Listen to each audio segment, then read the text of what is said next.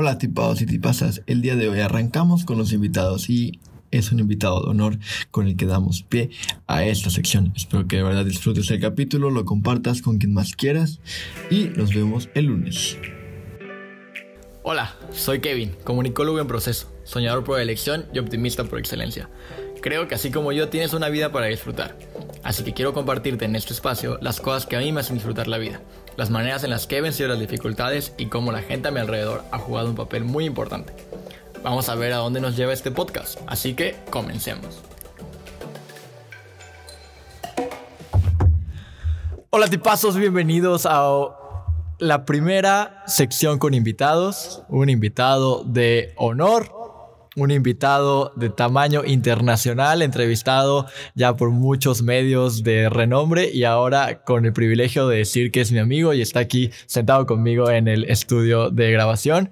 Él es Armando Loría, representante de México en gimnasia de trampolín en los Juegos Centroamericanos y del Caribe de Barranquilla en el 2018, en los últimos Panamericanos en Lima 2019 y comunicólogo, colega, amigazo, bienvenido. Muchas gracias por la invitación. Ya sabes que es un gusto para mí poder compartir estas experiencias conmigo, contigo y pues con todos ustedes y, y pues gracias por, por todo. Oye, cuéntame primero, para, para entrar un poco más en, en, contexto, ¿cómo es que tú llegas a la gimnasia de trampolín? No es un deporte muy común.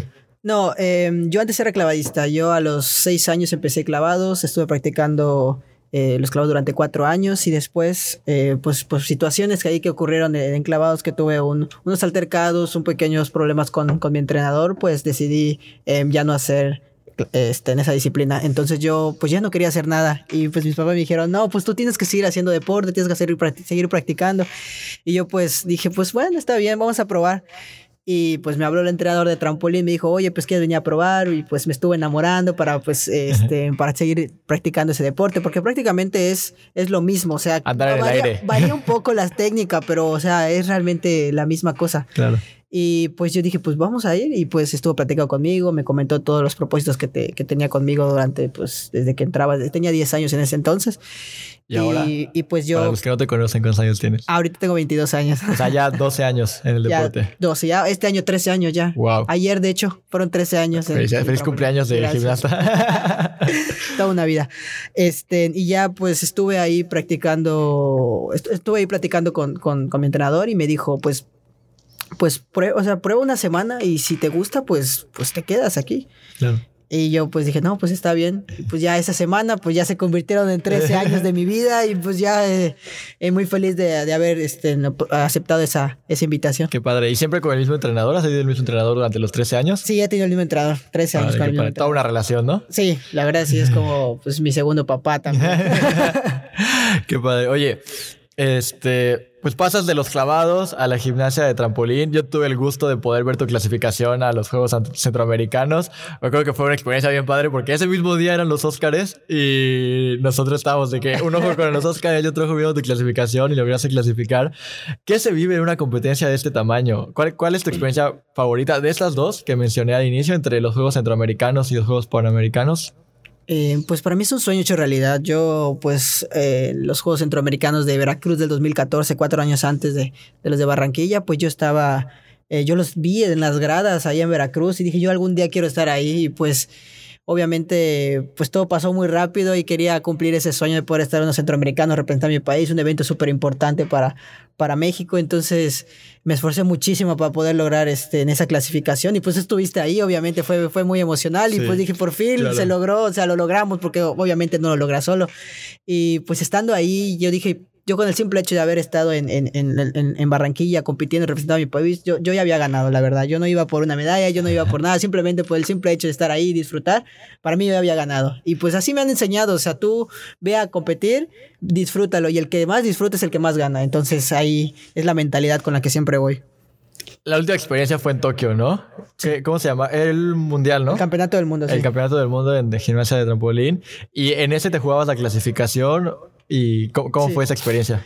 Eh, pues ahorita en, en, Tokio, o sea, es, es, una experiencia increíble competir. Es, obviamente es muy imponente competir en la arena, en la arena olímpica, estar ahí con, con los mejores gimnastas del mundo. Eh, obviamente la presión se sentía en todos lados porque pues todos estaban buscando la clasificación. y obviamente fue muy difícil y todo. No fue mi mejor competencia, desgraciadamente, pero se aprende mucho de cada competencia. Y, y pues en, en, en, en sincronizado eh, me fue muy bien. Pasamos a las finales. Por, por, primera vez México pasaba en la historia a unas finales en un campeonato del mundo. Y, y, y, lo logramos en sincronizado con mi, junto con mi compañera Saúl Ceballos. Y, y pues estaba muy feliz.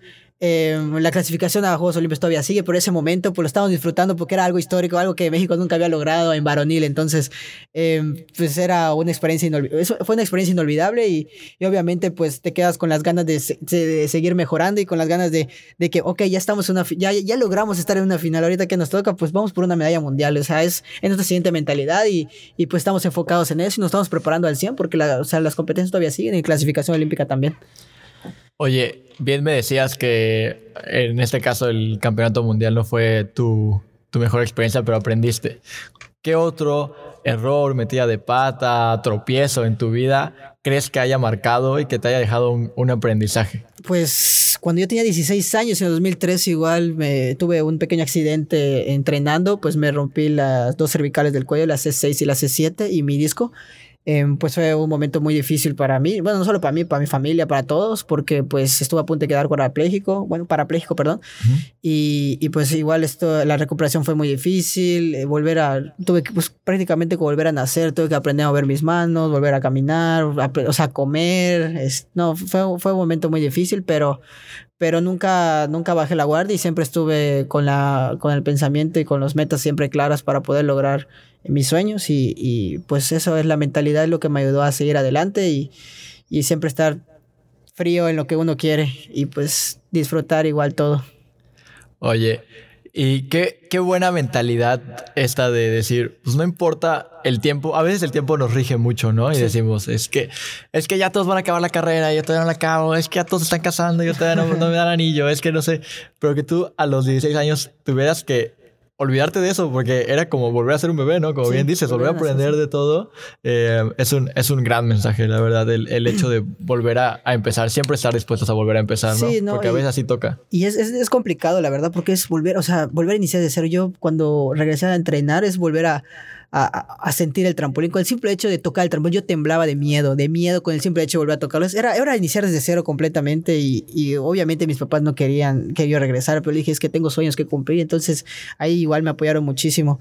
Y pues prácticamente se logra eh, gracias al apoyo de todos, porque pues yo solo no, no, no se logra, la verdad. O sea, es, si mis papás hubieran dicho no y se hubieran, y se hubieran clavado con la mentalidad de que no, pues yo pues ya no podía hacer nada, pero pues gracias a Dios es, me escucharon y, y, entendieron y con, con el miedo, aún así este, dejaron que yo regrese. Y muchos años no me fueron a ver entrenar ni nada, o sea, demasiados años, como siete años. Claro, debería de haber sido como sí, traumante, ¿no? Recordar sí, aquella experiencia. Yo me acuerdo que la vez que vimos tu clasificación, tuvimos la, la, oportunidad de ir a tu casa con tu mamá, comer un stick de venado. Ah, eh, delicioso, la, la verdad. Próxima, próximamente habrá otro.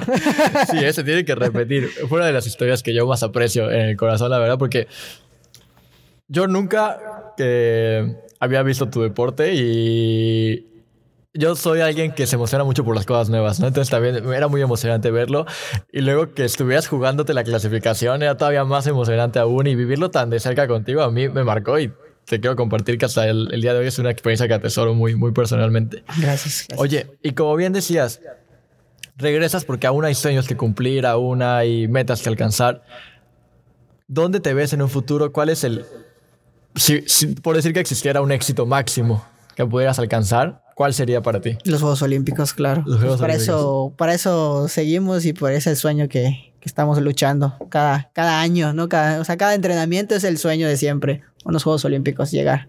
Y a nivel personal, ¿dónde te ves? O sea, como, ¿qué te gustaría de tu vida fuera de lo deportivo, en lo personal? Fuera de lo deportivo, pues graduarme, claro está. Obviamente, pues estamos ya en un nivel un poquito, bueno, un, un poquito más lento.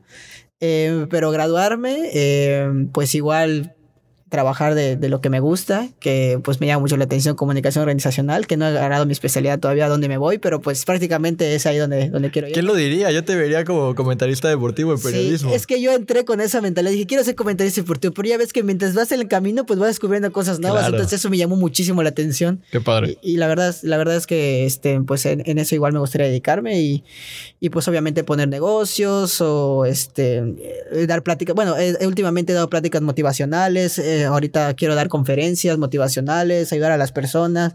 Entonces, eh, esas son cosas que quiero hacer. Bueno, que hago a este, aparte de, de, de, de, los entrenamientos, pero pues ya en un futuro pues hacerlo más, más seguido. O sea, que tenga un poquito más de tiempo y pues a, a aprovechar el momento.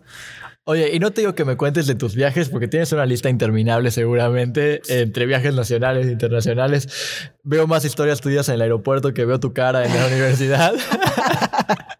en verdad tienes pata de perro. Qué envidia de la buena, la verdad, que tu, que tu carrera, que tu vida te lleva a conocer tantos lugares, sí. tanta gente.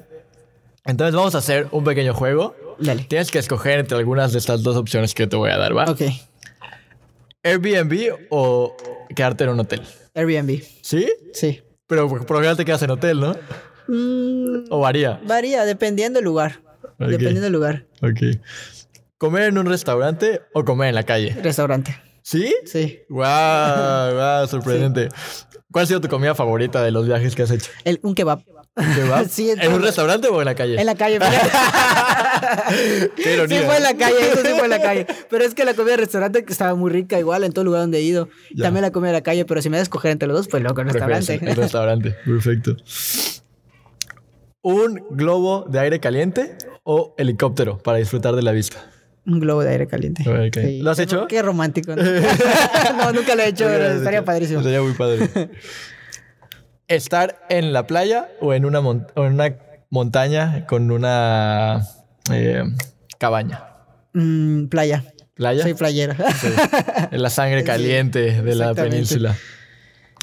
¿Un pueblito? Ir a, ¿Ir a, vacacionar en un pueblito o en una ciudad grande? Pueblito. ¿Pueblito? Sí. ¿Tu pueblito La- favorito de México?